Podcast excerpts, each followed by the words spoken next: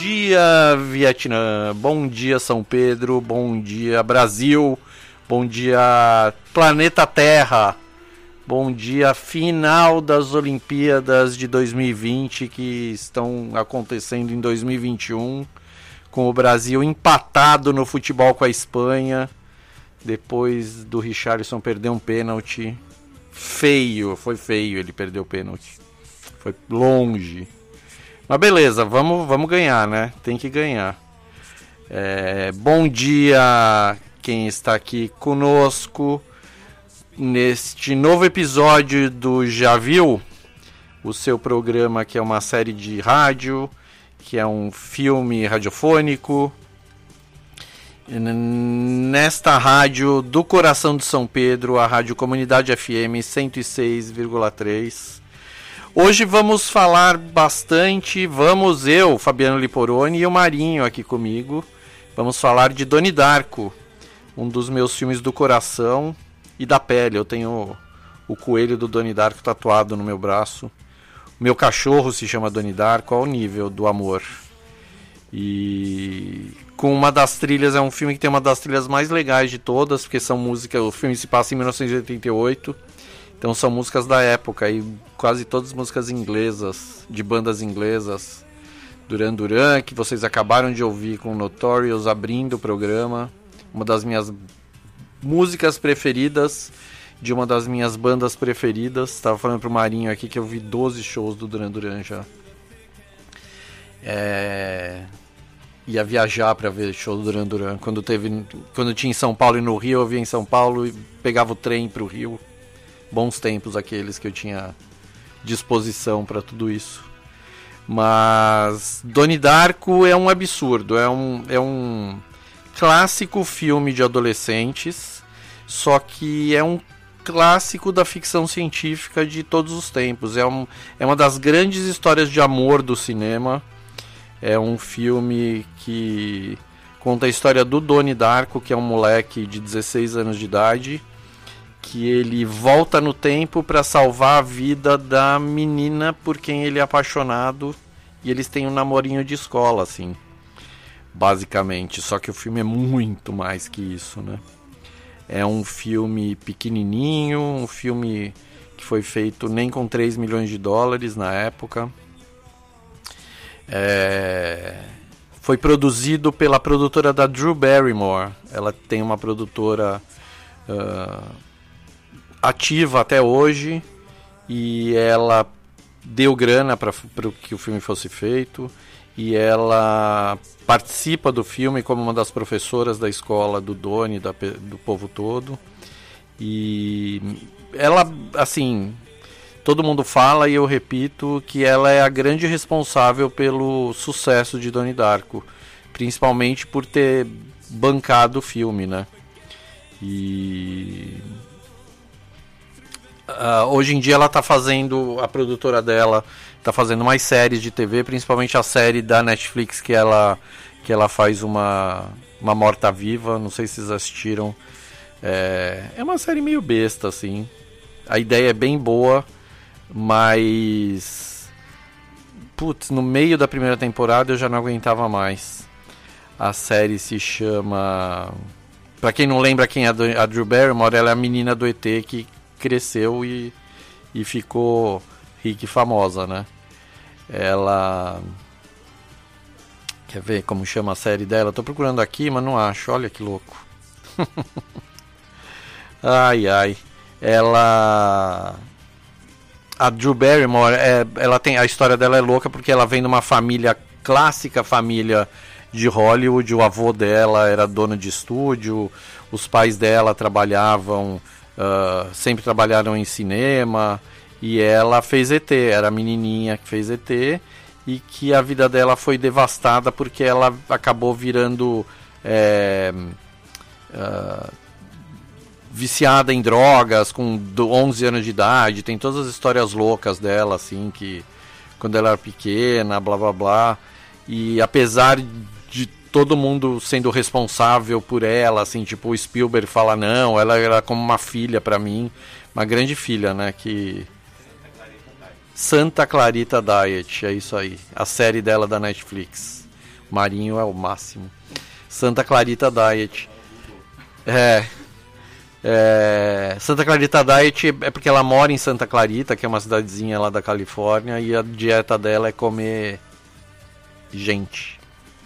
No sentido bíblico, que é comer com a boca mesmo. Ela é uma morta-viva. É, é, é, engraçada a série, é engraçada, mas ela, é, ela se perde, assim. Mas tem até a segunda temporada já que eu nunca assisti. E. Mas a Drew Barrymore é o máximo, assim, ela é amiga só das pessoas legais, ela é. Ela é, por exemplo, a, a madrinha de batismo da filha do Kurt Cobain, da Frances Bean. Porque ela é super amiga da Courtney Love, sempre foi. E. E ela, ela, é, ela é bem bacana. Ela tem um programa agora também, de desses programas diários de entrevista ruins, assim, porcaria, tipo os Ellen DeGeneres da vida, assim. E que é legal. O programa dela, ela, ela entrevista umas pessoas legais, óbvio, ela conhece todo mundo. E aí tem umas bobagenzinhas de dar prêmio, aquela história de programa de, de meio do dia, assim, que não é nada demais, né?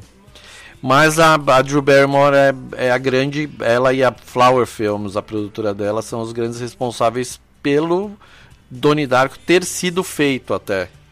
Nem só pelo sucesso, mas ter sido realizado. Porque deu dinheiro para eles fazerem o um filme. Para o Richard Kelly, que é o diretor do filme, que é o roteirista do filme.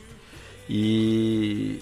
Donnie Darko é o máximo. Donnie Darko é uma é um filme que parece que é uma bobagemzinha, que é uma historinha de high school americana, mas é uma história de é um dramão de amor, assim, sabe? Só que tem física, tem viagem no tempo, tem avião que cai. O filme basicamente é a história de um, de um, de um essa história de amor que eu falei do Donnie pela namorada dele, a Gretchen e tudo acontece depois que uma turbina de um avião cai na, na casa do Doni Darko, no quarto do Doni Darko, na cama do Doni Darko. Só que para sorte dele e de todo mundo, assim, ele não estava dormindo na cama porque ele era sonâmbulo e ele ele tinha acordado e tava, tinha andado de bicicleta de madrugada, assim ele sempre fazia isso, pegava a bicicleta e ia pro meio do nada, assim. Aliás, o, o, começo do filme é lindo, ele andando de bicicleta, tocando Killing Moon no fio, a, ao fundo, assim. É, é, bem, já virou bem clássico, assim. Só que por ele ter é aquela história da asa de borboleta, né? Do, da teoria do caos, que uma asa de borboleta, se uma borboleta bate as asas na China, muda toda a vida do planeta inteiro, né?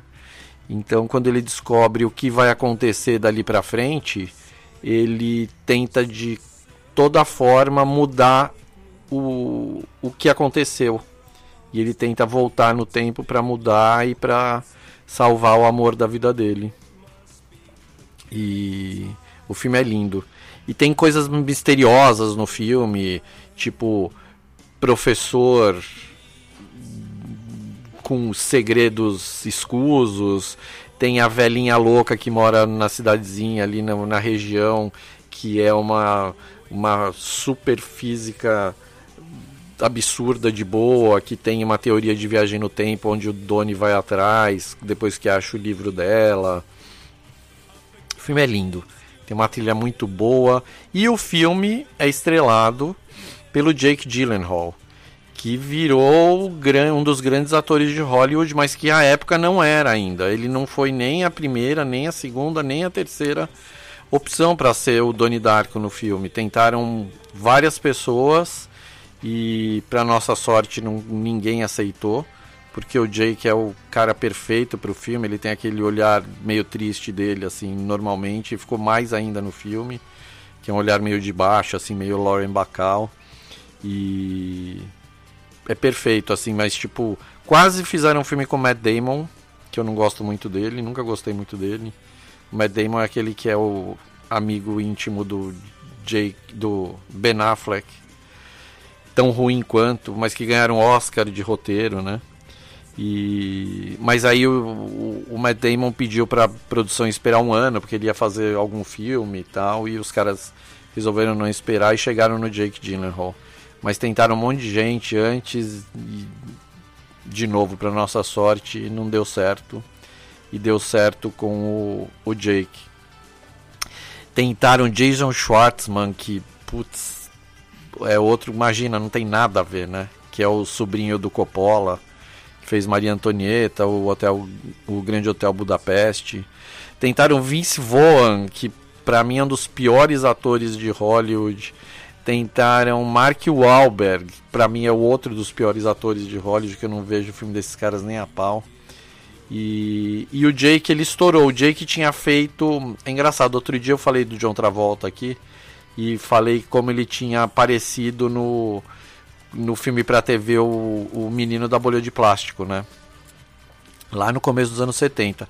O Jake Gyllenhaal apareceu também no remake do. na refilmagem do Menino da Bolha de Plástico. E quando ele era molequinho também. E, e aí ele realmente apareceu, estourou em Hollywood com o Doni Darko, que é um filme que não foi um sucesso instantâneo. Na verdade, não foi sucesso nenhum. Ele ganhou uma graninha assim só depois de ter sido lançado em DVD. E virou cult, é um daqueles filmes que passa em sessões da meia-noite, é um dos filmes que eu pretendo passar quando estrear o meu cineclube já viu. E e o Doni Darko é isso, assim, ele tem muito o legal é que o o Richard Kelly, o, o, diretor do filme, roteirista, ele tem, ele é, ele é bom de marketing, ele vai lançando as coisas aos poucos, sabe? Então ele lança um DVD especial de aniversário que é uma caixinha com livro, com making off, com segredos, com fotos, não sei o que, e os trouxas que nem eu compram. Mas vale a pena, assim, para quem gosta desse tipo de coisa. Donnie Dark é um desses filmes que sempre sempre surpreendem bastante. E para falar em surpresa, vamos tocar música, vai. Vamos tocar Echo and the Bunnyman, The Killing Moon, que é uma das músicas mais lindas de todos os tempos. E depois vamos tocar Mad World do Tears for Fears, só que com Gary Jules, aí eu conto a história da música quando eu voltar. Vamos lá. Echo and the Bunnyman.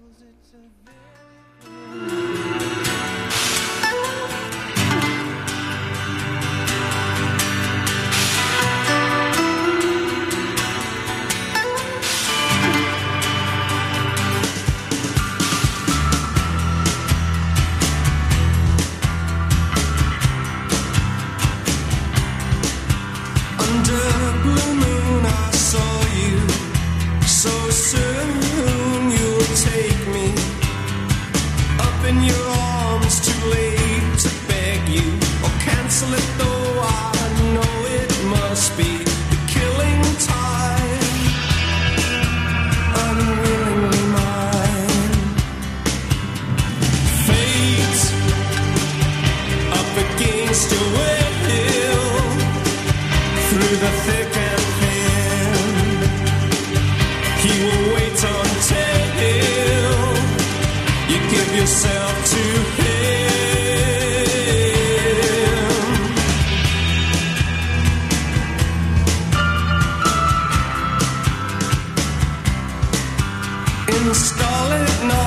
I saw you, so cruelly you kissed me.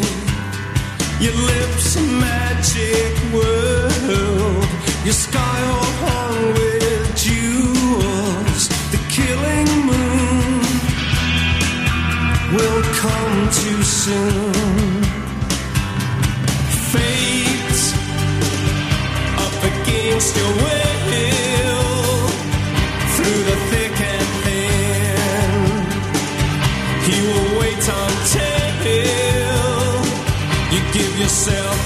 Hey.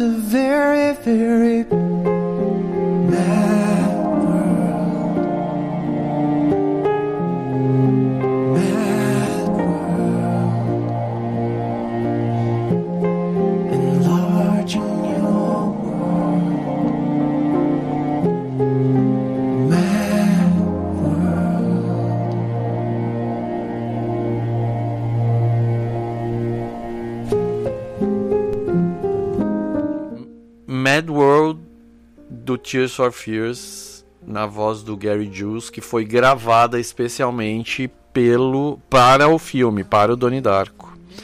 E virou um sucesso arrebatador. É uma música linda do primeiro disco do Tears for Fears que eu amo muito. Tears for Fears é uma das bandas que eu mais gosto, mais ouço na vida. E o primeiro disco deles é incrível, incrível, incrível. Já vi um monte de show deles também e tal.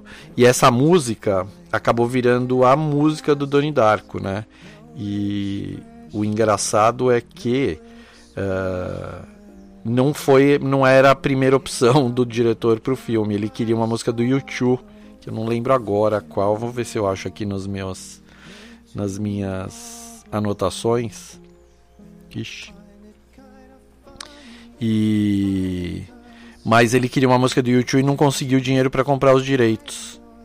E acabou comprando Mad World, regravou Mad World, fez o tiveram a brilhante ideia de, de regravar, fazer essa versão bem melancólica e super funcionou e a música virou uma das coisas mais legais do cinema, assim, é uma são são versões como essa que, que fazem o legal do cinema, sabe?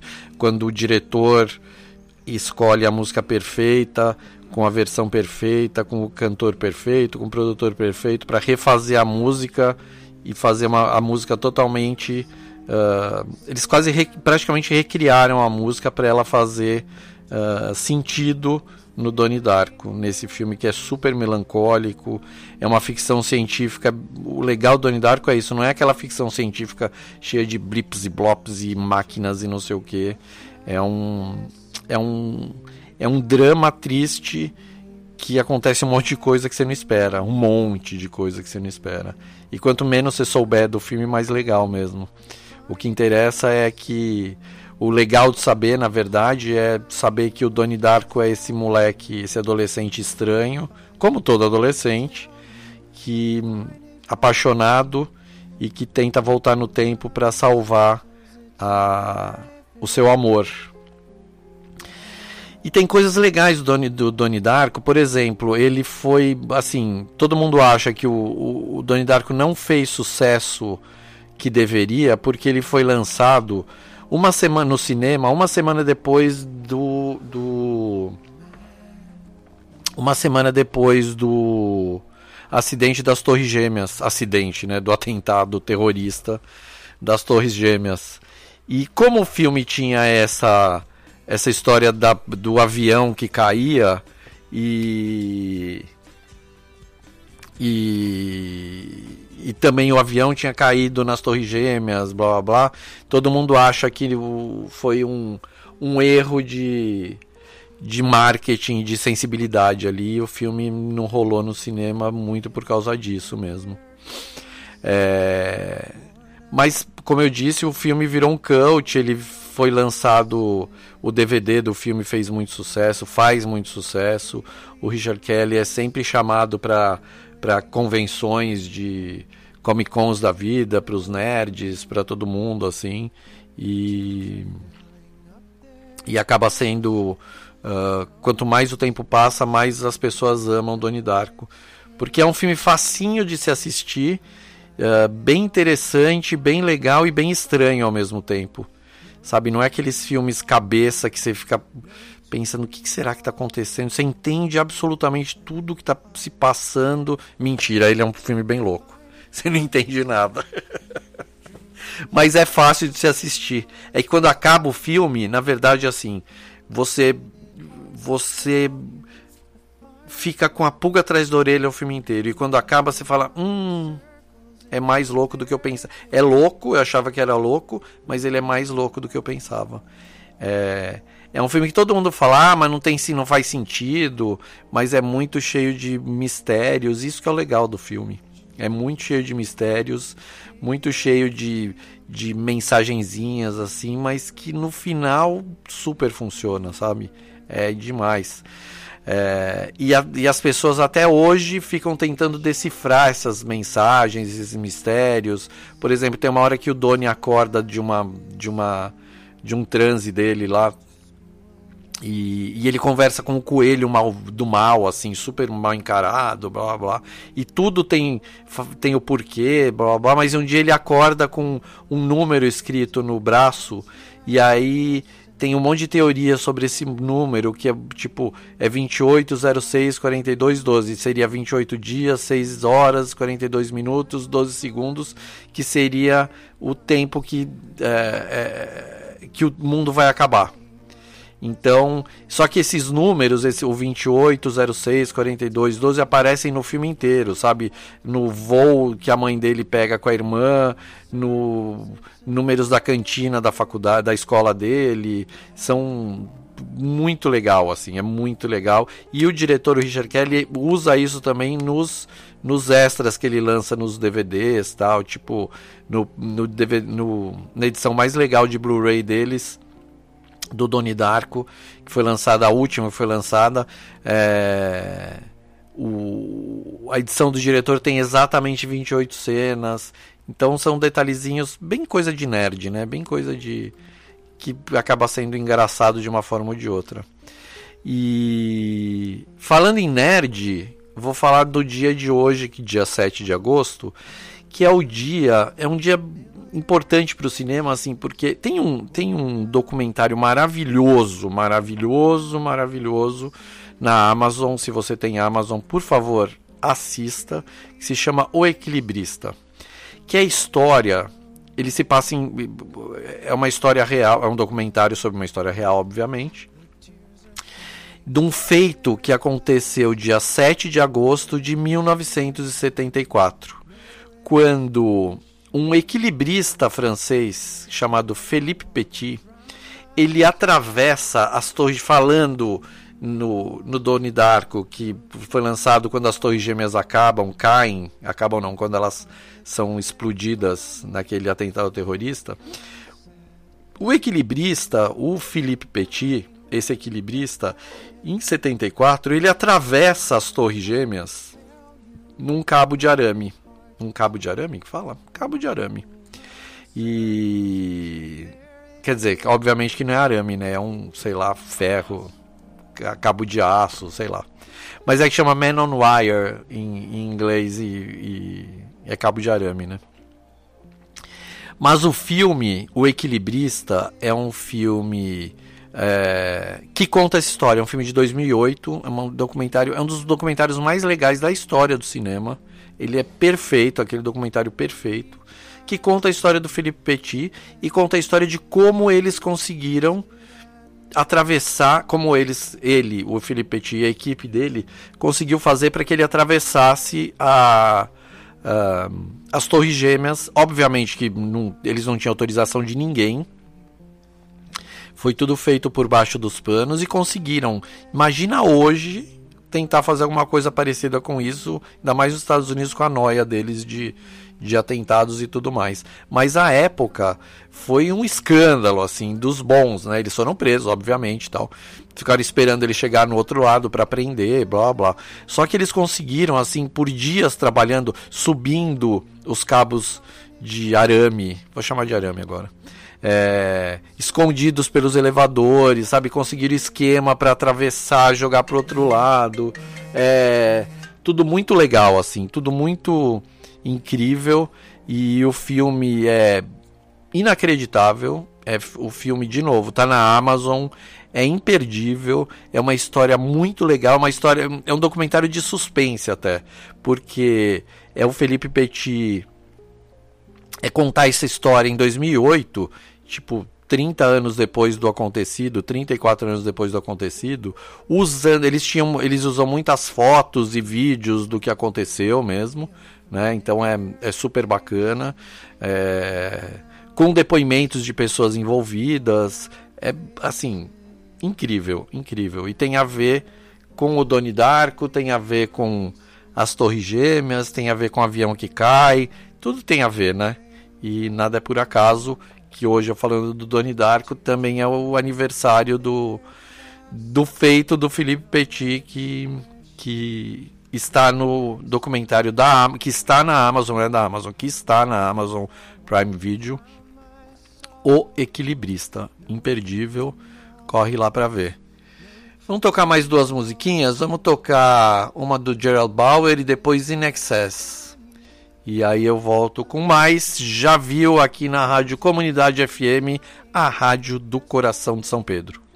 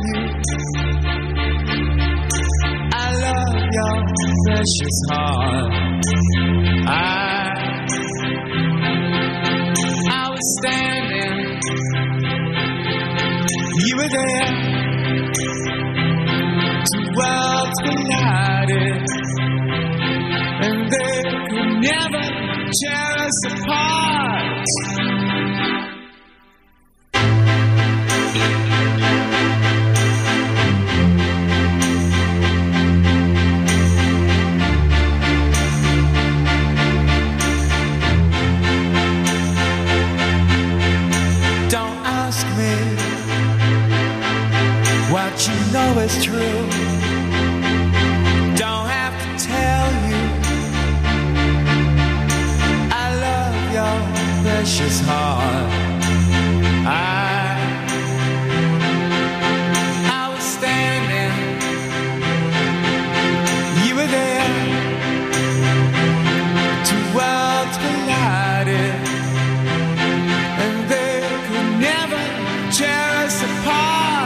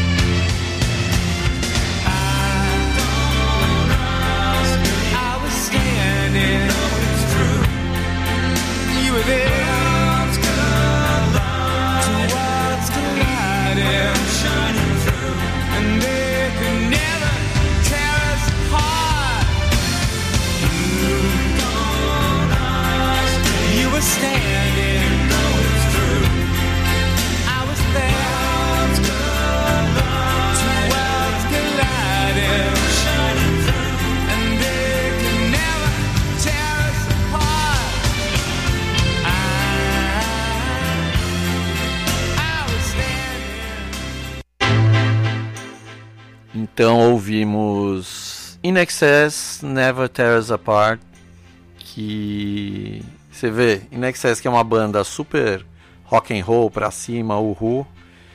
A música deles que tem na trilha é uma música mais calminha, tranquilinha, né?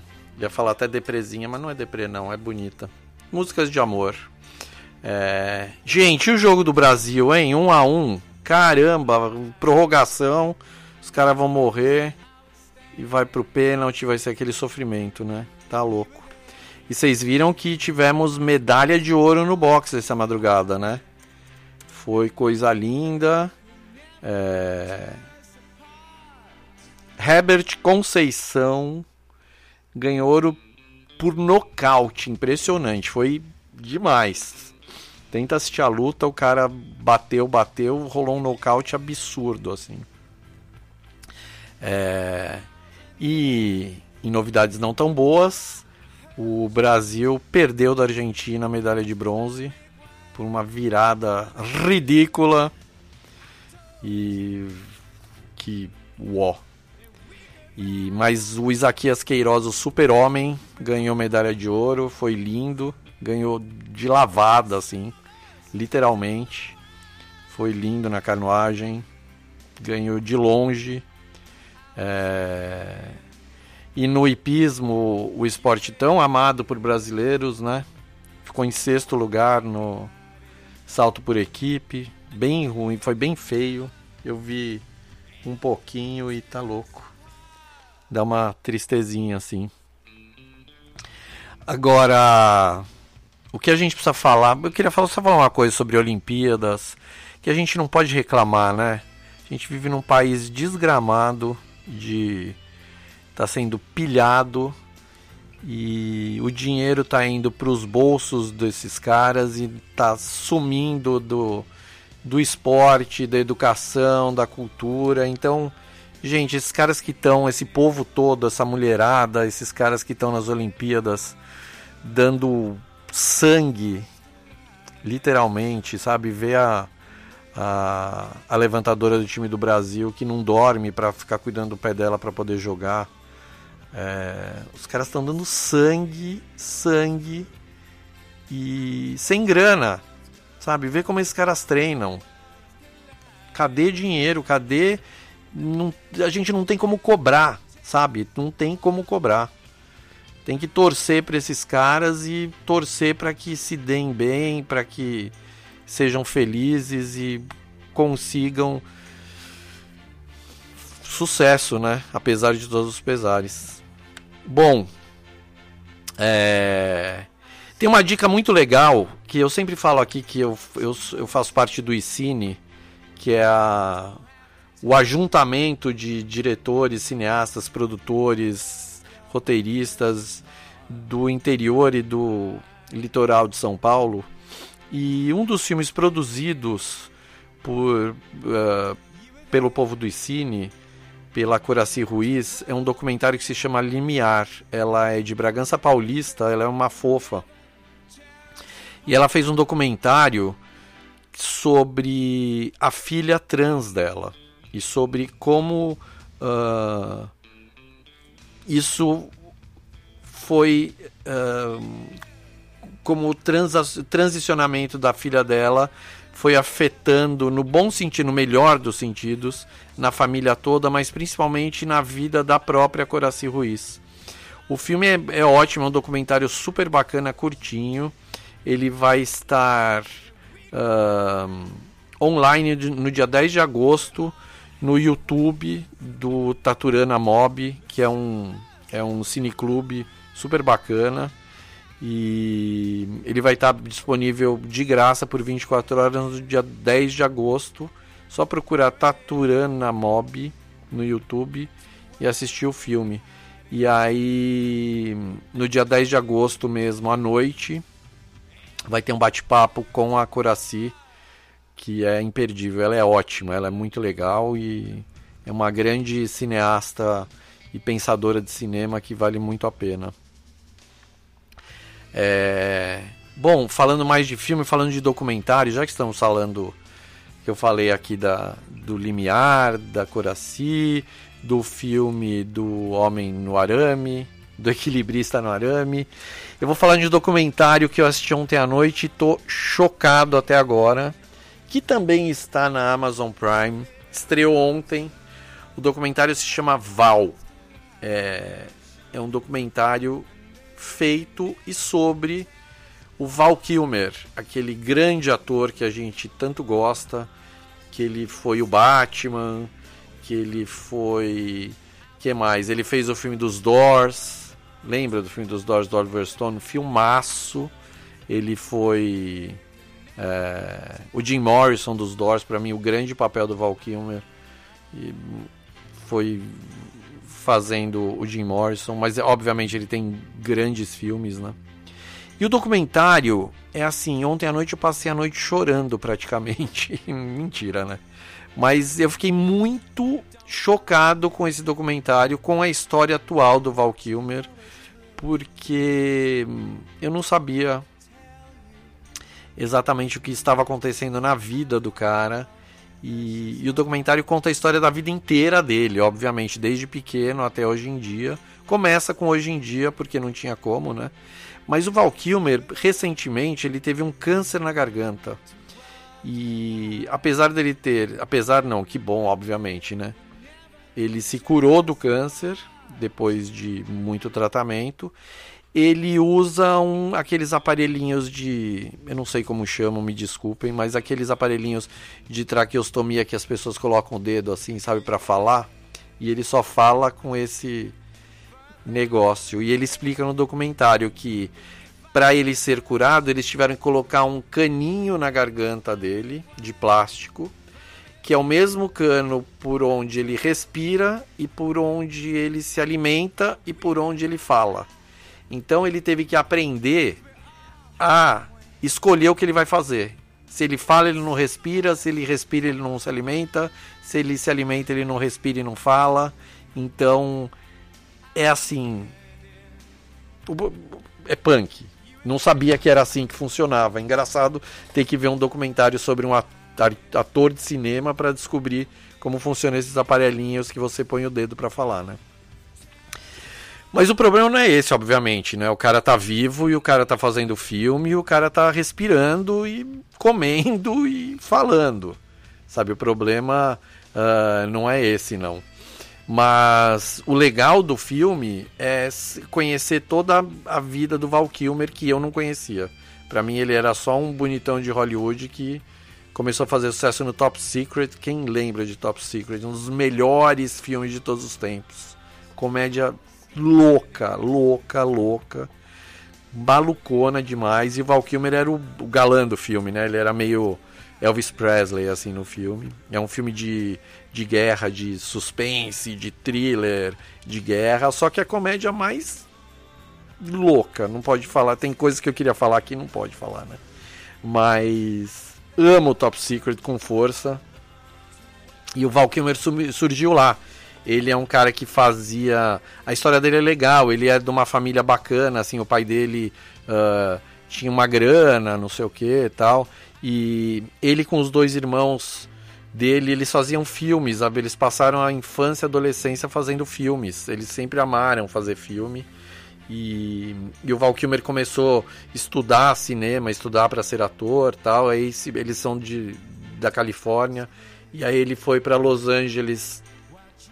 Ele foi para Nova York para fazer Juilliard, aquela história super, aquela escola super famosa de, de artes e o Val Kilmer lá na escola descobriu que poderia escrever também. Ele é um cara super culto, a gente vê no documentário todo dele, que ele é um cara que escreve muito. E tem uma coisa super bacana, ele sempre filmou as coisas dele, sempre. A vida inteira dele foi gravada e filmada, ele sempre teve câmera de vídeo, ele sempre filmou tudo. Então o documentário, o, o, o material audiovisual do Val Kilmer é maravilhoso, o documentário é maravilhoso por um monte de coisas, mas principalmente pelo, pelo acervo do Val Kilmer, sabe? Tem desde a da infância dele, a primeira peça que ele fez, que era. Ele tinha. É engraçado ele falar. Ah, eu, eu tava estourando, assim, tava em Nova York, tava estourando, achei que ia fazer a minha peça, aí me chamaram para fazer uma peça que eu ia ser o protagonista e falaram assim: "Olha, você só não vai ser protagonista porque foi gol do Brasil, pessoal. Foi gol do Brasil do Malcolm. Olha lá, espera Valkymer. Gol do Brasil não vai para pênalti. Olha lá, os três minutos do segundo tempo. Putz, que felicidade. Medalha de ouro por enquanto para o Brasil nas Olimpíadas. Daniel Alves vai ganhar mais um.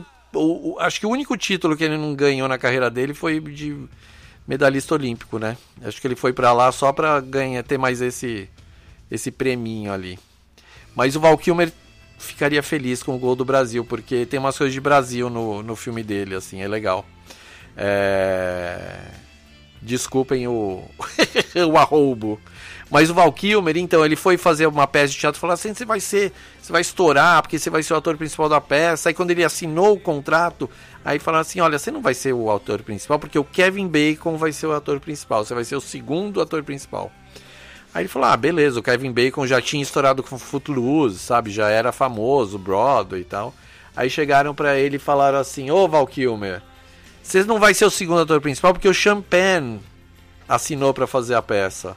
E o Champagne tinha estourado com o Picardias Estudantis lá. E o Val Kilmer foi o terceiro ator da peça. Mas ele fez sucesso, porque ele era o bonitão. O Kevin Bacon nunca foi bonitão e o Champagne menos ainda, né? E o cara estourou em. Estourou não, né? Mas ele fez o sucesso dele na Broadway fazendo Julia. E aí foi chamado para fazer o Top Secret. E Lúcio Moraes entrou aqui, vamos ver se ele me ouve assista o documentário do Val Kilmer na Amazon Prime Video. Val estreou ontem, é imperdível. É, se vocês todos estão me ouvindo aqui, assistam.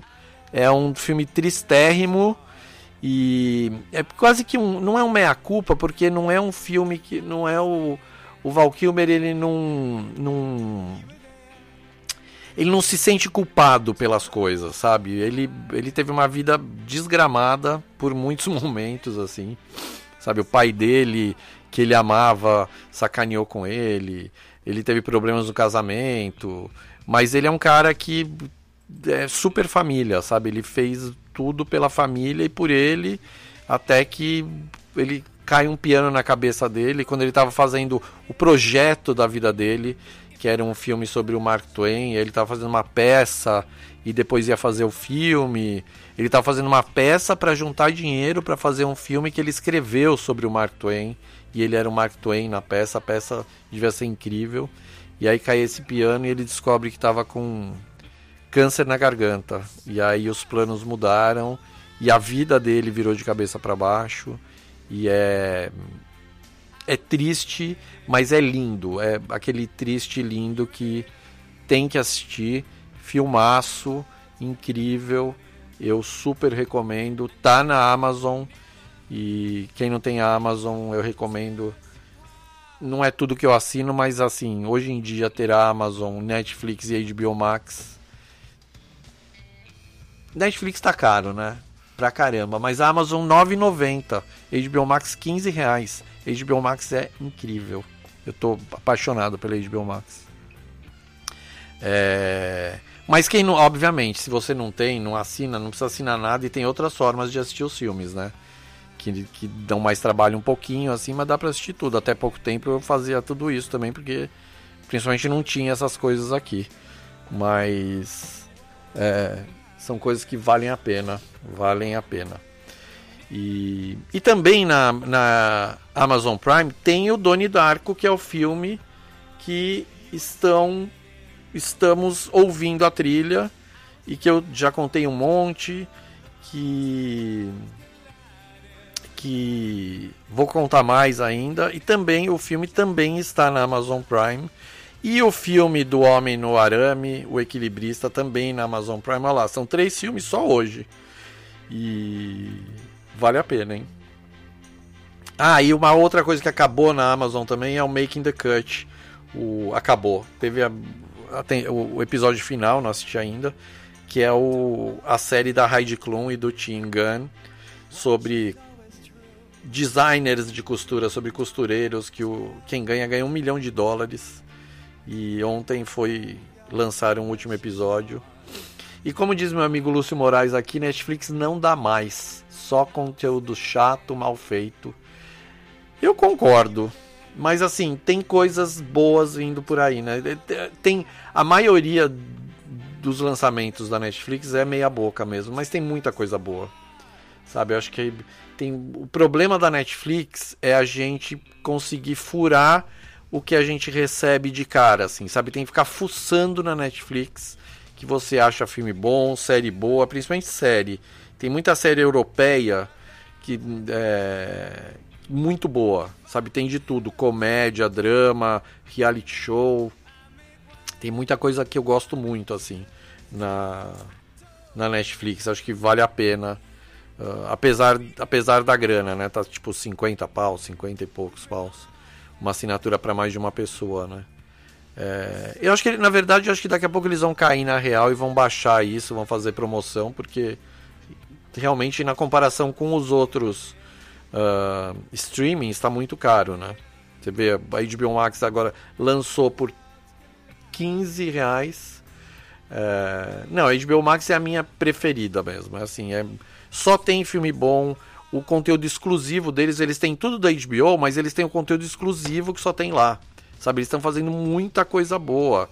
Sabe, a série do Woody Allen que eu falei, que eu vi, fiquei deprimido, é HBO Max. O documentário da Tina Turner é HBO Max, se bem que agora saiu, não sei se aconteceu o que aconteceu, mas deve ter voltado já. É, Mortal Kombat, para quem gosta, é HBO Max. Godzilla vs Kong é HBO Max. Judas e o, Messia ne o Messias Negro é HBO Max. É...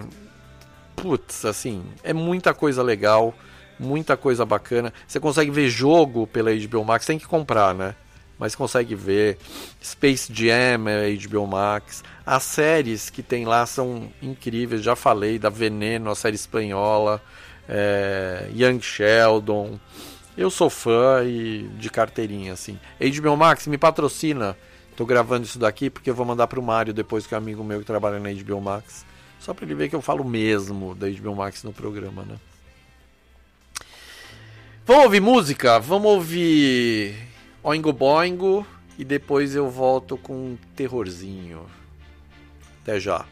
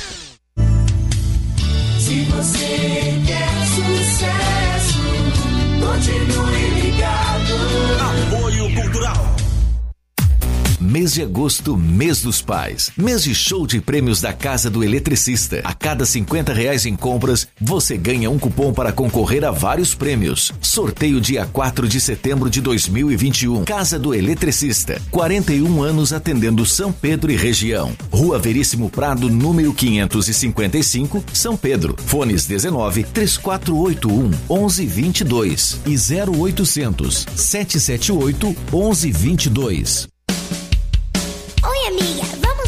Sorvete? Vamos sim. Então, combinado. Te espero lá. Todo dia é dia de sorvete na sorveteria do tio João. Mais de 25 anos servindo o melhor sorvete artesanal de São Pedro. Sorvetes de massa, milkshake, picolés e potes de 1, 2, 5 e 10 litros. Aceitamos encomendas para festas. Então o que você está esperando? Venha provar essas delícias. A sorveteria do tio João fica rua Antônia Dolores Matarazzo de Paula, número 53, no bairro Jardim São Dimas. Telefone 3481-4588. Sorveteria do tio João. O sorvete que refresca a sua vida. Vate chocolate, morango de baunilha, de. Um som feito com muito carinho. Unidade FM.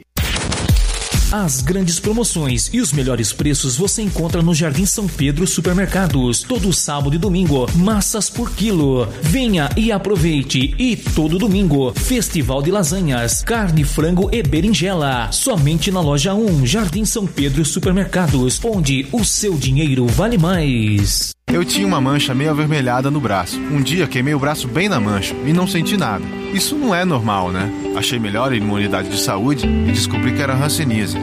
Ali mesmo eu já recebi a medicação e comecei o tratamento gratuito. A hanseníase tem cura e quando você começa a tratar, ela deixa de ser transmissível. Hanseníase. Identificou, tratou, curou. Saiba mais em saude.gov.br Hanseníase. Ministério da Saúde, Governo Federal, Pátria Amada Brasil. Sintonize a melhor e ponto. Comunidade FM. Rádio do seu coração.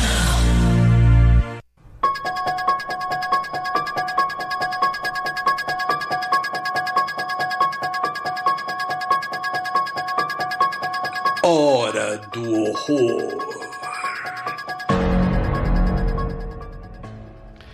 Gente, a hora do horror dessa semana, eu vou falar de um filme de horror que é um horror.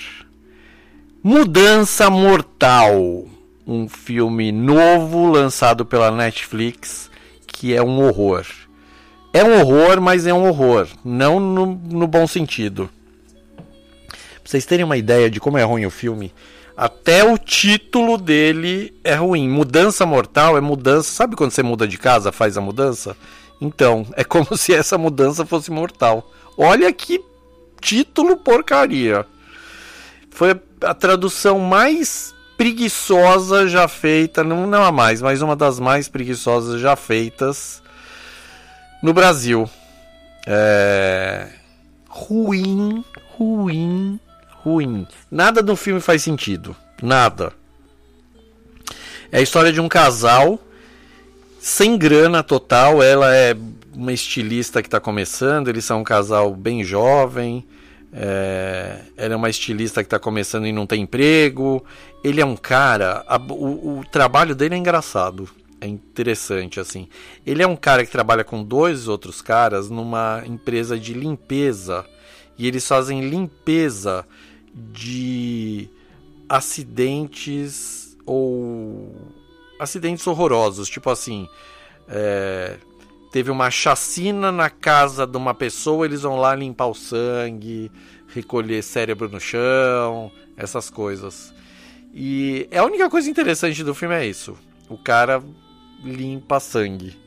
E obviamente que não tem dinheiro, aí ele tá fazendo faculdade à noite, blá blá blá, e eles mudam para essa casa que em princípio é mal assombrada, porque acontecem umas coisas estranhas na casa, tipo luz que apaga, luz que acende, susto, uma coisa que aparece que estava embaixo da cama aparece em cima da cama.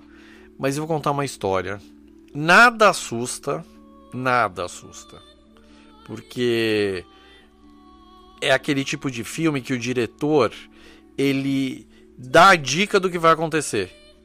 Sabe? Então, assim, quando vai ter um susto que aparece um, uma uma pessoa assim, uma visão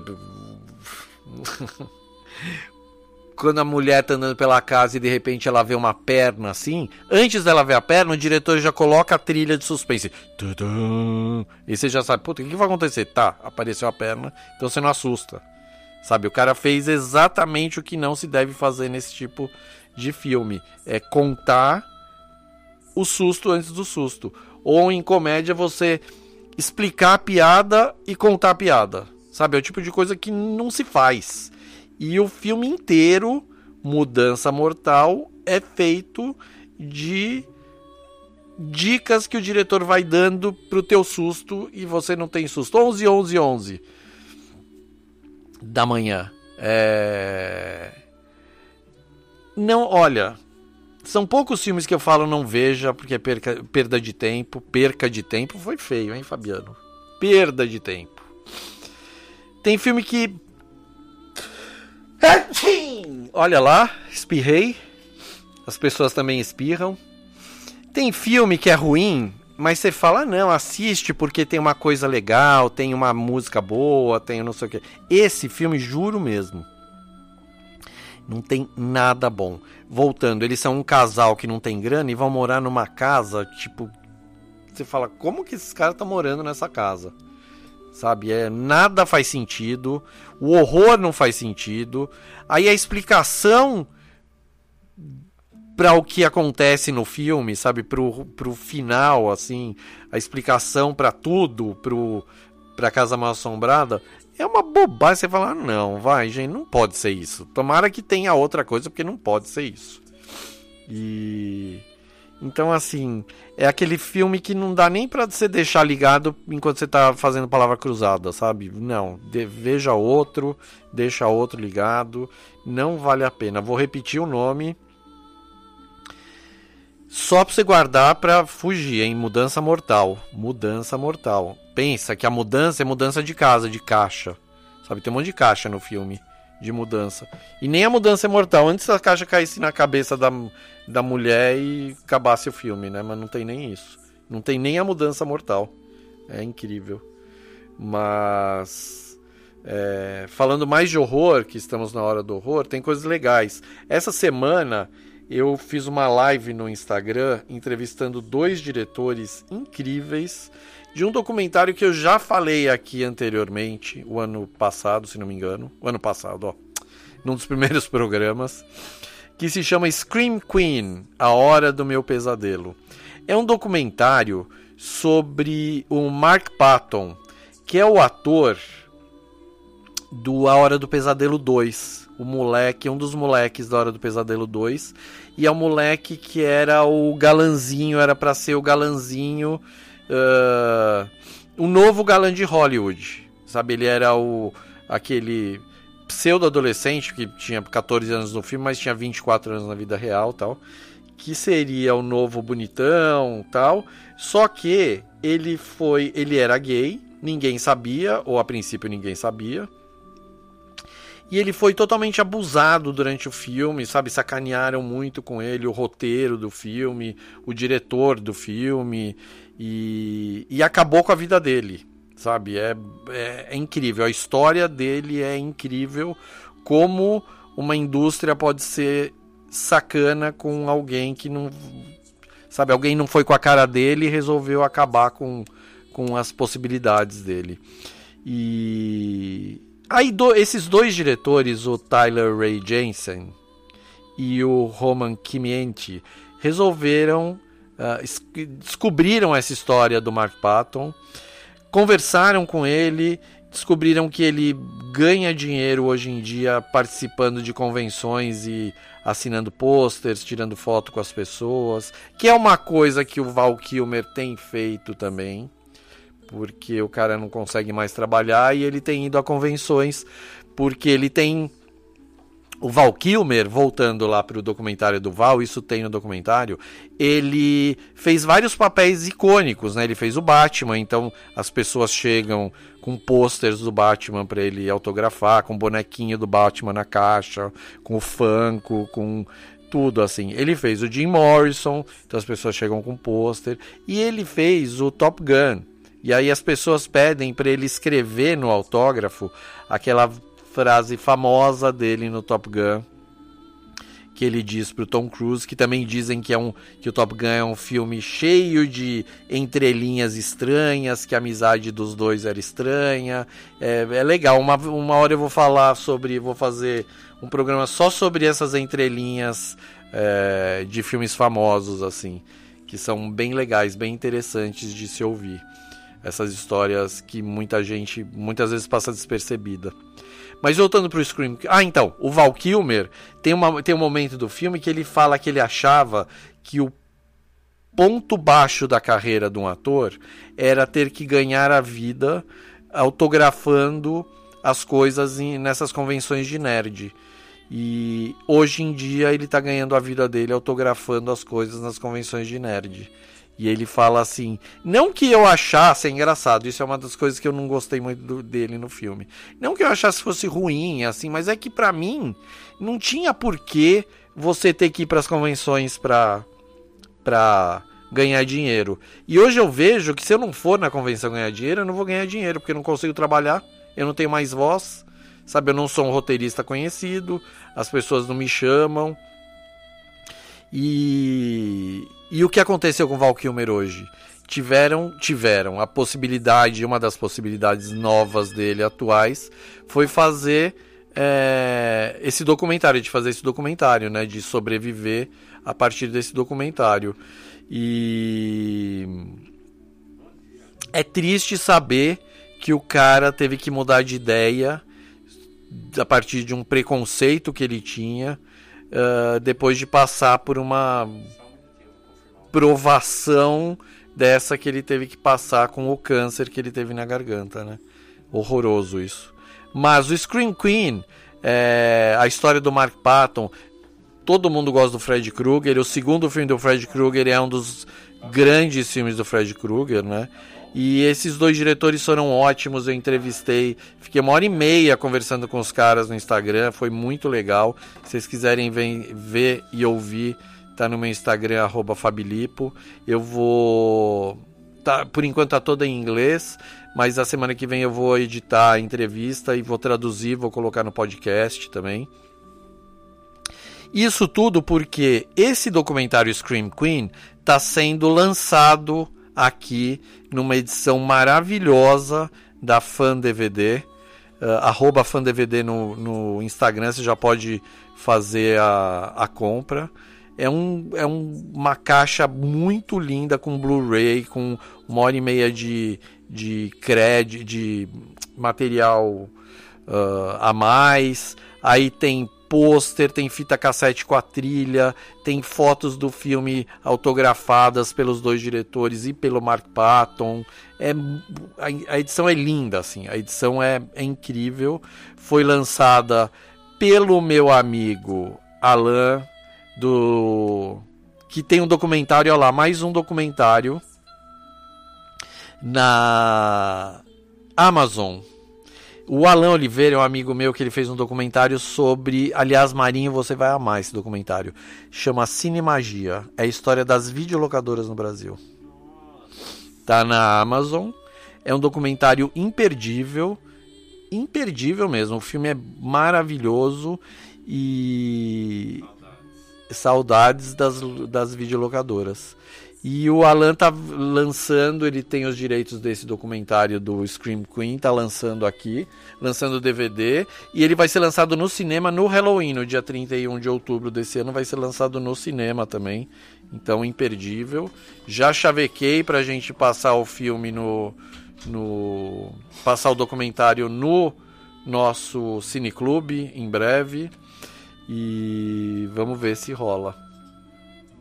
É Então, mais um documentário. Ó, a Amazon bombando hoje aqui, hein? Então, todas as dicas de hoje da Amazon, por enquanto. Por enquanto. Primeiro, Doni Darko, que é o filme que a gente tá tocando tudo aqui falando dele. Depois, o, agora o Cine Magia, que é o documentário sobre as videolocadoras no Brasil. Incrível. Tem que assistir, tá na, na Amazon. Depois o documentário sobre o Homem no Arame, o Equilibrista, que é um dos melhores documentários da história do cinema, assina embaixo. E depois o Val, o documentário sobre o Val Kilmer, que tudo, tudo se encaixa, né? Tudo se encaixa, eu vou contando aqui as histórias, elas vão e vêm. E por acaso tá tudo na Amazon. Na Netflix tem essa porcaria da mudança mortal que é pra fugir, né? Então se ele aparecer na tua frente, não assista.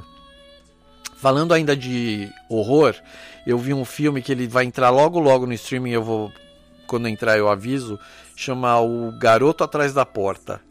Filme de horror maravilhoso, maravilhoso, sobre dois meninos que são sequestrados logo no começo do filme, eles já começam, já são sequestrados e são presos dentro de uma casa. E aí o filme todo se passa dentro da casa com os dois meninos tentando fugir. É um primor de direção. Porque você não se sente. O filme não é chato, sabe? Você não fica falando, puta, os caras ainda estão dentro da casa, ainda estão dentro da casa. Não estão. Sabe, não é que não estão, eles estão, mas não é chato. É, o roteiro é muito bem escritinho, o filme é muito bem editado e tem muita coisa muito boa no filme. Logo eu falo onde vai passar e não percam. Para terminar o horror, eu tô. Falei a semana passada, mas eu tô cobrindo um festival de horror que se chama Fantasia Festival. É um festival canadense que acontece do dia 5 de agosto, ele estreou quinta-feira, até o dia 25 de agosto. Só que desde a semana passada, já faz 10 dias hoje, que eu tô assistindo os filmes todos do festival. E à medida que eles vão liberando para mim, mas eu já vi muito filme bacana. O Fantasia para mim é o grande festival de horror do ano, faz quatro anos já que eu cubro. E onde passam grandes filmes, tem estreias de grandes filmes imperdíveis que logo eles entram. É, em cartaz, nos streamings, nos cinemas tal. Esse ano eu já vi uns filmes incríveis. Já vi um filme brasileiro que se chama Princesa Yakuza, do Guilherme Amorim. É inacreditável, é um filme brasileiro que parece filme gringo, pop, baseado em história em quadrinhos. Ele é, foi todo filmado na Liberdade, em São Paulo. É, filme de ação, super Tarantino, com muito Yakuza, muita briga de espada, muito uh, cara tatuado, muito japonês loucão, assim. E, tem, e, a, e a personagem principal é essa princesa Yakuza, que é incrível. Putz, é uma personagem linda, assim. Tomara que faça o sucesso merecido e venha o segundo filme, porque o filme acaba lá em cima, como deveria. A Princesa Yakuza vai estrear logo por aqui também. Nem posso falar muito mais dele. É... 11 horas, 23 minutos. O Brasil foi medalha de ouro nas Olimpíadas agora no futebol. Ganhou de 2 a 1 da Espanha na prorrogação. Com, ó, teve até pênalti perdido pelo Richarlison, que é, fez seis, cinco gols. Na, não, fez cinco ou fez seis? Fez quatro, acho. É, nas Olimpíadas. E, mas ganhou. Medalha de ouro. O vôlei brasileiro perdeu da Argentina, que triste. Perdeu de virada. Triste. Não podia nem ter perdido da Rússia. Bom, não vamos chorar pelo leite derramado, né? É, mas um monte de medalha, participação linda do Brasil, cheia de medalha de ouro. Não, eu sei, o Malcolm fez e o, o, o esqueci o nome do outro. Mas o Richardson perdeu o gol. É, e é isso, Olimpíada, Olimpíadas na comunidade FM. O legal, eu gosto muito de Olimpíadas, mas tem umas coisas que eu não gosto muito de ver, não. Tenho preguiça de uns esportes lá. Acho meio bestas. Mas não critico, né? Os caras estão lá e quem tá em Olimpíada é demais. E a próxima vai ser em Paris, em 2024, então daqui três anos. Essa, essa foi atrasada um ano pela Covid toda.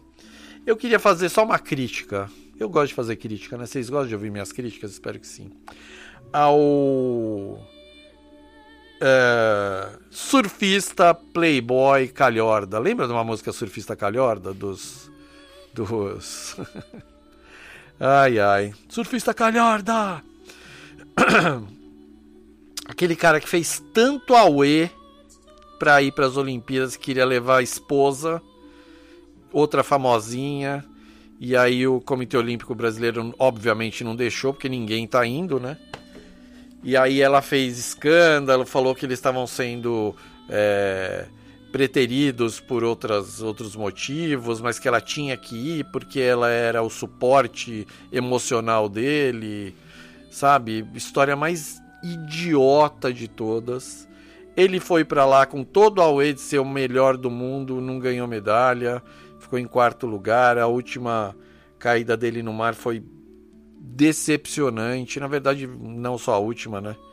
Mas assim, decepcionante. Voltou, fez escândalo, não deu parabéns pro Ítalo quando ganhou. Olha o Roman, hey Roman. O diretor de Scream Queen acabou de entrar aqui no no Instagram na live. Roman, I, I was just talking about our live this week for for my listeners and viewers here. Thanks again.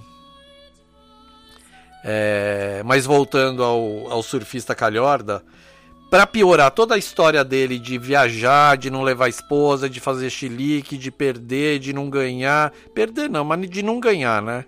É, o cara, a gente ainda descobre que ele não quis ser vacinado. O cara foi pro Japão, não quis ser vacinado. Ele poderia ter sido vacinado. Ele foi chamado duas vezes pelo COB para ser vacinado e não quis. Ele teve a cidade onde ele mora, ele foi já estava vacinando, já estava vacinando da idade dele, ele não foi. Ele esteve nos Estados Unidos é, disputando é, uma perna da, do, do mundial e não quis ser vacinado nos Estados Unidos calhorda o cara, calhorda, sabe? Ainda fica falando, ai, não tive tempo. Que não tem tempo de pegar o carro e ir na esquina e tomar uma vacina. Aí o que aconteceu? Ele não vai poder participar da próxima perna do Mundial porque ele não tem vacina. Olha que legal. Sabe, o cara pode estar transmitindo, o cara foi viajar para as Olimpíadas sem ser vacinado. Sabe, a coisa mais ridícula, cafona. Cafona, né? Além de tudo, é cafona. Sabe, mas é daquela turminha, né? Dos, dos parça, como é que chama aquela turminha bem estúpida? Uh, não, mas os parça do outro jogador de futebol lá também, que fica caindo. Os cai-cai, sabe? Cai-cai, negacion... Cara, como que o cara não é vacinado? Sabe, o cara não dá. Desculpa. Vamos voltar para filmes. Porque não dá pra, pra ficar chorando muito, né? Mas tem que falar, tem coisa que eu não aguento não falar. Desculpa. É... Vou falar de um outro filme bacana que eu vi essa semana, que chama The Killing of Two Lovers, que ele vai entrar, se não me engano, na Amazon também, logo logo. É um drama índio-americano tão bacana e o legal desse filme é assim, ele foi feito com tão pouco dinheiro e ele é quase todo filmado na rua. Sabe, é um drama, a história de um casal que está se separando e ele quer voltar, ela não quer, e é quase todo feito na rua porque não tinha dinheiro para ter cenário para locação. É incrível. Logo ele vai entrar também, eu falo de novo, mas eu queria só deixar é, documentado The Killing of Two Lovers, o que em português seria A Matança de Dois Amantes. Mentira, não é tudo isso assim. E não tem matança nenhuma. Tem amantes, mas não tem matança. É... Vamos ouvir música? Vamos ouvir essas próximas aqui. Até o Tio Surfers, vamos ouvir um monte de música. Não, vamos ouvir três músicas aí eu volto. O Quito, Sam Bauer e Steve Baker. Depois eu volto com Tear for Fears e Church. Então, até já.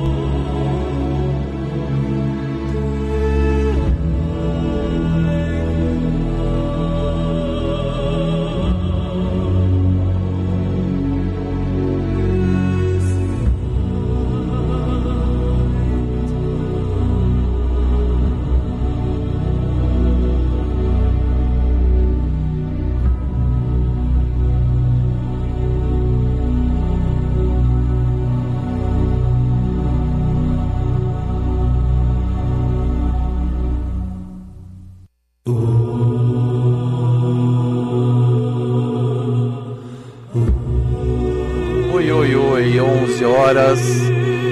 11 horas 33 minutos e 57 segundos no Já Viu, ao vivo na Rádio Comunidade FM 106,3, a rádio do coração de São Pedro.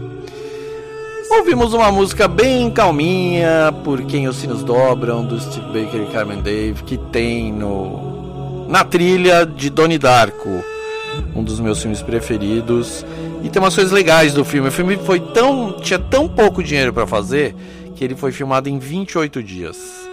Aliás, 28 dias é um número bem cabalístico para o cinema, porque são quatro semanas. As quatro semanas uh, que separam um filme indie de um filme menos indie, assim. É... Ontem eu estava fazendo, tava participando de uma live também no Instagram e eu contei que o filme Bela Vingança, que ganhou o Oscar de melhor roteiro esse ano, um filme muito bom, se você não assistiu, assista, ele tá se não me engano, tá na Amazon também, mas não tenho certeza. Não, tá no Telecine. Ele foi também feito em 28 dias. Filme pequenininho, feito, são os filmes feitos a toque de caixa. Não tem grana, vamos fazer, vamos dar um jeito, sabe? É... E filmões, filmões. O Bela Vingança ganhou o Oscar de melhor roteiro. Eu acho um grande filme, um dos grandes filmes da última temporada. Já falei dele aqui no programa também. Filme sobre uma mulher que resolve vingar a amiga dela que se suicidou por causa de homens que foram escrotos com ela. O Donnie Dark foi feito em 28 dias, foi filmado em 28 dias. E 28 é mais um número daqueles que eu falei que aparecem uh, no, no braço do Donnie. 28 dias. Uh, 14 horas, 6 minutos, blá blá. Tem uma coisa legal no filme, outra curiosidade bem curiosa é que tem o Patrick Swayze no filme, ele é um dos uh, dos personagens mais icônicos do filme. E como o filme se passa nos anos 80, em 1988, o Patrick Swayze resolveu usar as suas pro próprias roupas dos anos 80. É, o povo guarda, né? as coisas. Esses atores, eles guardam figurinos de filmes, é, muitos deles fazem uh, é, exposições, uh, tipo Rita Lee, David Bowie. Todas as coisas das exposições desse povo são feitas com, com os figurinos originais, com as roupas originais, com papéis onde escrevem as músicas, com partituras, com fotos, blá blá. O Patrick Swayze é um deles, que guardava tudo e, e aí resolveu, ele falou que ia usar as próprias roupas dele mesmo dos anos 80 e, e funcionou super no filme, né? E o Patrick Swayze já falamos dele aqui no Dirty Dancing, quando tocamos a trilha de Dirty Dancing aqui um dos grandes atores americanos que também já falecido, um dos caras bacanas assim, fez muita coisa legal, teve, ele sempre teve uma é, um trabalho social muito legal, com ONGs e com a própria ONG dele ajudando muita coisa, muita gente e tal. Um dos caras legais, assim. É... que mais de Doni Darko? Doni Darko tá na Amazon e ele tem uma continuação, uma continuação. Ia falar continuidade, não, uma continuação. Que o filme se chama S. Darko. É o filme sobre a irmã do Doni Darko, a bailarinazinha. Ela era uma bailarina no filme.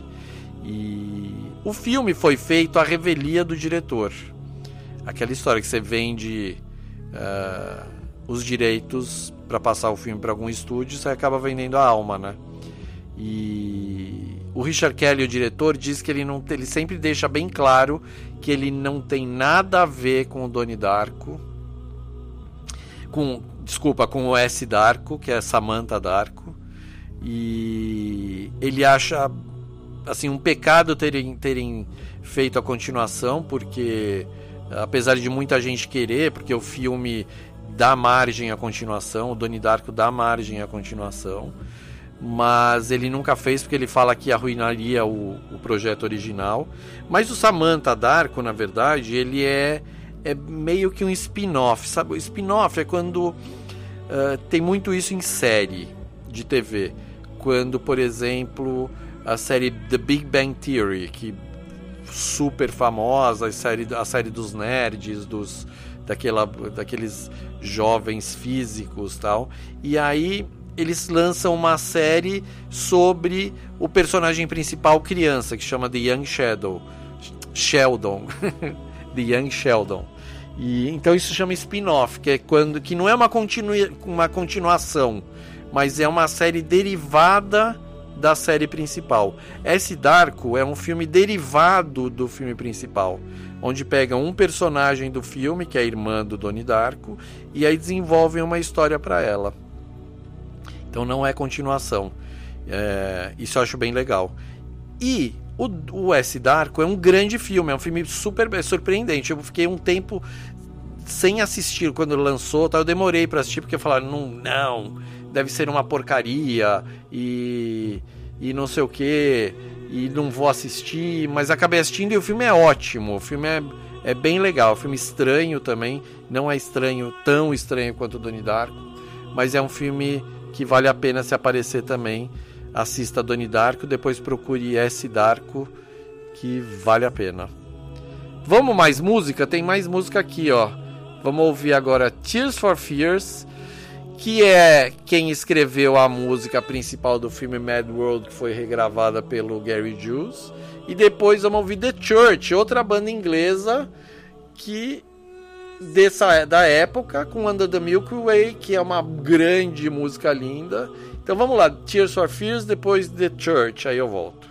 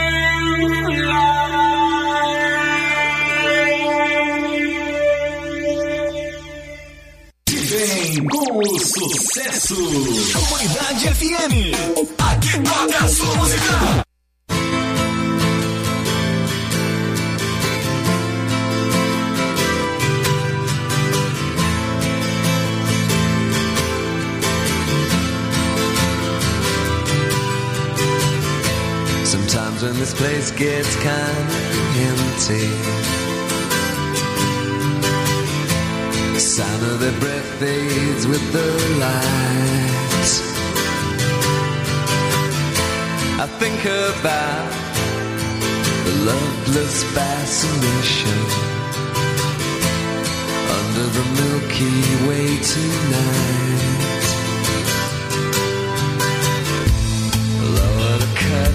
down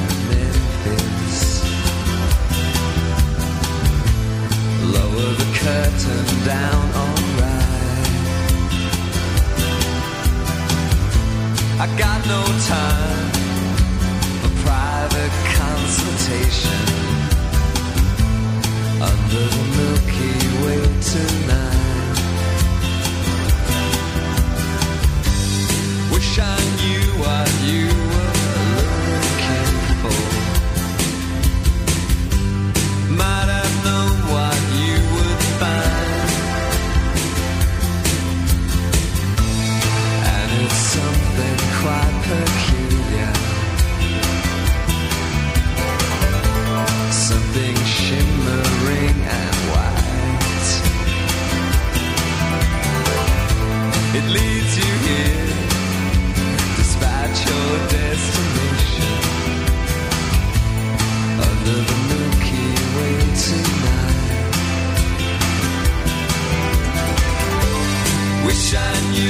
but you.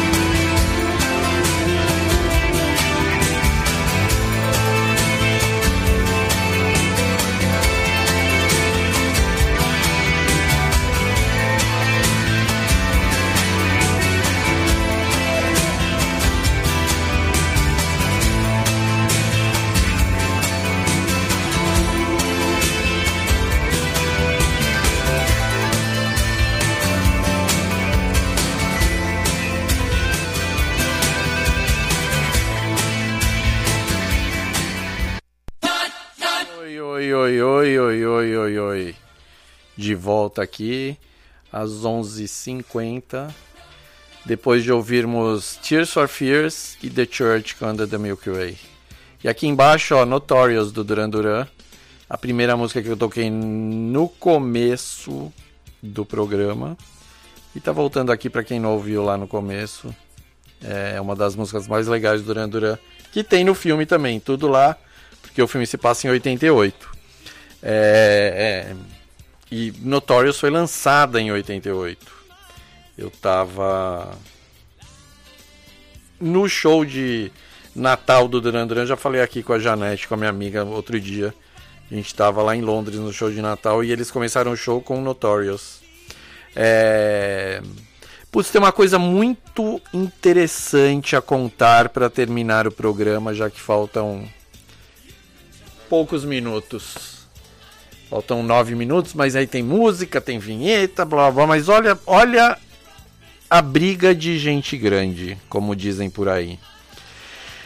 A Scarlett Johansson, Johansson, Scarlett Johansson, a Viúva Negra dos filmes, está processando a Disney porque eles lançaram Viúva Negra nos cinemas e no Disney Mais ao mesmo tempo. E a Scarlett Johansson está processando porque no contrato dela ela receberia royalties de, pela bilheteria do filme. Então, quanto mais o filme ficasse no cinema, mais as pessoas iriam assistir mais ela receberia. Como foi lançado junto no Disney Plus, na televisão, no streaming, a Scarlett Johansson fez uma continha rápida lá e está processando querendo ganhar 20 milhões de dólares a mais pelo prejuízo que ela está tendo pelo filme ter sido lançado no streaming ao mesmo tempo que no cinema. Aí o que aconteceu? Uma pulga foi para trás da orelha da fofa da Cruella, aquela atriz que a gente tanto ama, que eu já fiz o programa inteiro da Cruella aqui, vocês lembram que só tinha música boa, né? A Emma Watson falou: peraí, peraí, peraí. A Disney, quando lançou a Cruella, também lançou no cinema e no streaming ao mesmo tempo. Então, se a Disney fez isso, está sendo processada pela Scarlett, minha amiga, eu vou fazer a mesma coisa e vou processar a Disney. Então, a Emma está processando a Disney. Não falaram, não, não vazou o, o montante que ela está pedindo. E mas deve ser alguma coisa de milhões de dólares, obviamente, né? E assim, se a Disney perder, nos Estados Unidos a jurisprudência é muito aqui também, né? Mas a jurisprudência é muito poderosa. Se a Disney perde um processo dele, já desse já viu, né? Todo mundo vai começar a processar os estúdios. E assim, esse rolo vem acontecendo. Ano passado teve um baita de um rolo quando a Warner avisou que lançaria todos os filmes deles uh, no cinema ao mesmo tempo que iam lançar na HBO Max. É... Aí as orelhas começaram a se levantar. Tipo, o Denis Villeneuve, que está fazendo o Duna, já tinha, já falou assim: "Ô, oh, oh, peraí, Warner, meu filme não vai ser lançado na HBO Max ao mesmo tempo, não. Vocês vão ter que respeitar a janela que estava lá no contrato quando a gente assinou." O Denzel Washington, a mesma coisa. Tem um filme dele sendo feito pela Warner, falou também vai respeitar. E o Christopher Nolan, o mais chato dos bons diretores, foi uma nem a pau quando ele lançou o Tenet. Tanto, mas aí assim, as coisas mudam, né? Porque todos esses diretores, atores reclamam dos streamings até que a Netflix chega pro Christopher Nolan e fala assim: Oi, Christopher, tudo bem? Aqui é a Netflix. Escuta, quer fazer o próximo filme aqui? Faz aqui. A gente lança aqui, não vamos lançar no cinema. A gente até lança no cinema uma cópia ou duas para concorrer ao Oscar, mas lança aqui, faz aqui. Aí todo o discurso do Christopher, Christopher Nolan sobre fazer cinema para cinema, usar câmeras de cinema para o filme passar no cinema, vai por água abaixo quando os milhões de dólares falam mais alto, né? Tipo o Martin Scorsese, que fez o filme da Netflix. O último filme dele custou 150 milhões de dólares, bancados pela Netflix. E o filme novo dele, que tem Leonardo DiCaprio e tudo mais, está custando 200 milhões de dólares e está sendo feito para o streaming também. Sabe? Então, assim, todos os, os discursos caem por terra quando, de novo, o dinheiro fala mais alto. E assim é a vida, né, minha gente? Infelizmente. Mas tá engraçado, porque, por exemplo, Mulher Maravilha, esse último, esse segundo filme que é um lixo, o 1984, a Gal Gadot e a diretora, a Patty Jenkins, elas já tiveram um, um prêmio que eles chamaram, uma compensação, porque o filme foi lançado no cinema e no streaming ao mesmo tempo. É... Só que o que acontece é que a Disney principalmente e a Warner entrou em, chegou em acordos tal, mas a Disney está contestando esse essa história de pagar mais o, a, a Scarlett porque no contrato dela não diz que não poderia ser lançado ao mesmo tempo, sabe? Só dizia que se fosse que ela teria royalties sobre sobre a bilheteria. De qualquer maneira, são os milionários brigando por milhões, né? Quem diria? Como sempre, para variar. E nós aqui sem dinheiro. Indo atrás. Aliás, ô Warner, ô Disney, me patrocina. Vai Scarlett, manda uma grana para nós aqui. Comunidade FM 106,3.com.br. Pode mandar no meu Pix. Gente, acabou. Já chegou a hora já vai entrar Mad World de novo do Gary Jules. E semana que vem tem mais. Semana que vem é uma semana antes do meu aniversário. Aliás, eu vou comemorar meu aniversário ao vivo no programa, dia 21 de agosto. Podem preparar os seus presentes para mim, já vai mandando para cá. Daqui duas semanas é meu aniversário. Muito obrigado, Marinho, por estar aqui mais uma vez, comandando as picapes todas e os botões todos. Duran Duran com Notorious está acabando e já vai entrar Mad World do Gary Jules. Assistam Doni Darko no, no Amazon Prime, assistam todos os documentários que eu falei que são legais, que são legais mesmo. Ouçam música, ouçam a comunidade FM 106,3. Beijos, até a semana que vem. Eu tô no Fabilipo no Instagram.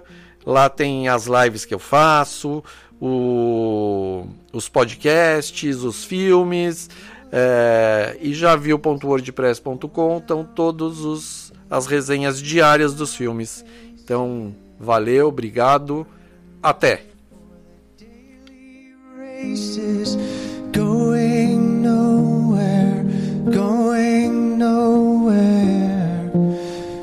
Tears are filling up their glasses.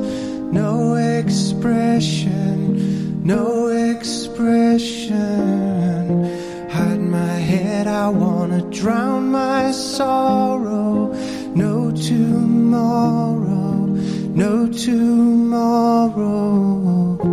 And I find it kinda funny, I find it kinda sad. The dreams in which I'm dying are the best I've ever had find it hard to tell you, I find it hard to take. When people run in circles, it's a very, very mad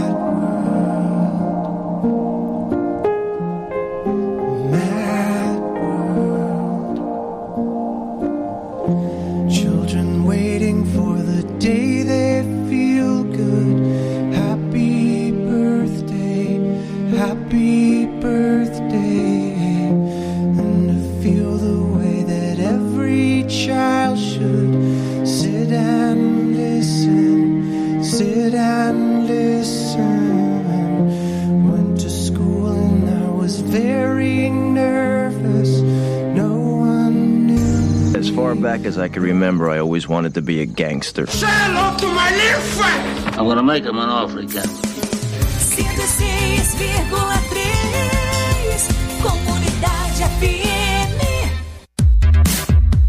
ZYN 889